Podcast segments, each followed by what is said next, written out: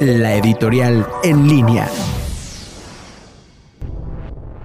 Ya pasaron seis meses de este 2020 y ya se puede analizar cuáles son los resultados de la economía y para dónde vamos. La mala noticia es que al menos en el ámbito económico vamos mal, muy mal. A estas alturas ya hay instituciones que pronostican que la caída de la economía puede ser de hasta menos un 12%. Ya a esta altura no es raro leer que incluso las instituciones más moderadas pronostican una caída de hasta dos dígitos de la economía. A la par, todos los analistas económicos muestran que al menos los dos siguientes periodos se mantendrán condiciones muy adversas para el crecimiento del empleo.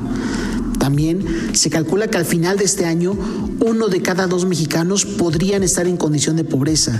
Se aumentará en al menos 10 millones de personas al número de pobres en nuestro país. Pero lo verdaderamente terrorífico es que no hay un plan de reactivación, no hay un plan verdadero de estímulos fiscales que permita paliar los efectos de esta crisis económica. ¿Sucederá? Efectivamente va a suceder lo que dijo el presidente de México. Quebrarán los negocios que tengan que quebrar y claro, se despedirán a las personas que se tengan que despedir. Lo anterior es comparable a tener una persona enferma, pero en este caso es nuestra economía. Pero lejos de darle medicina mediante un programa de estímulos fiscales, se decide que no hay que darle absolutamente nada porque las medicinas salen muy caras, que es mejor ahorrar y que el cuerpo se regenere solo. Lo anterior va contra toda lógica. La enfermedad y la crisis económica, al menos en México, será muy pero muy dolorosa. Ahora, lo peor es que todo esto no va a terminar cuando termine el 2020. Es más, ni siquiera va a terminar cuando se encuentre la vacuna del coronavirus.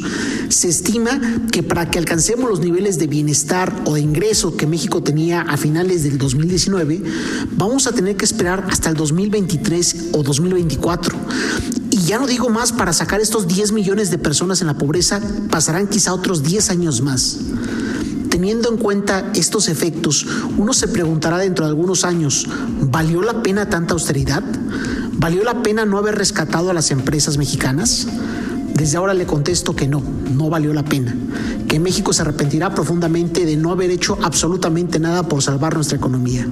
Soy Daniel Aguilar, economista, y me puede seguir en Twitter en arroba Gracias.